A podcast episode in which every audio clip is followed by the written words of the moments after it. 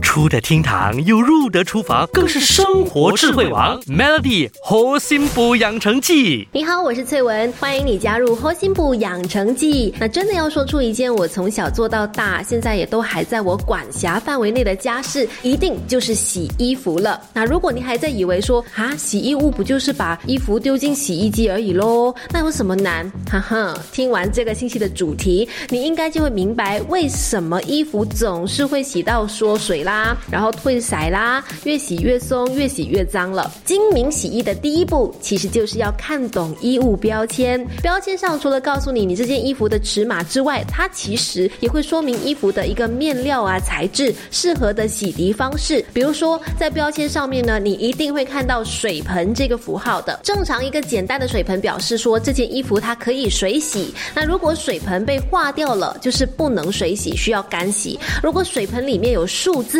说明这是洗这件物品的最高水温，通常都是摄氏度啦。比如水盆上面有一个三十的话，就是说水温最好不要超过摄氏三十度。水盆里面的点呢，也和温度有关，一个点表示冷水，两个点表示温水，三个点表示热水。而水盆下面的线条呢，表示洗衣机强到弱的一个清洗模式哦，就是战斗木还有温和木。如果水盆下面没有线，那就是 normal 正常木来洗就可以了。水盆。下面有一条线的，表示衣物要温和一点的 mood；两条线，那就要更加温和、更加 soft、更加轻柔的洗衣模式。水盆里面有手的话呢，表示这件衣物呢必须要手洗，不然呢衣服面料可能就会受损了。所以你看，衣服标签上的洗涤符号就一个水盆，学问就那么多。还没有说完哦，明天我们继续聊，继续守住核心补养成记。Melody 核心补养成记，每逢星期一至五下午五点首播，晚上九九点。重播，有美心和翠文与你一起练就十八般武艺。嘿呀！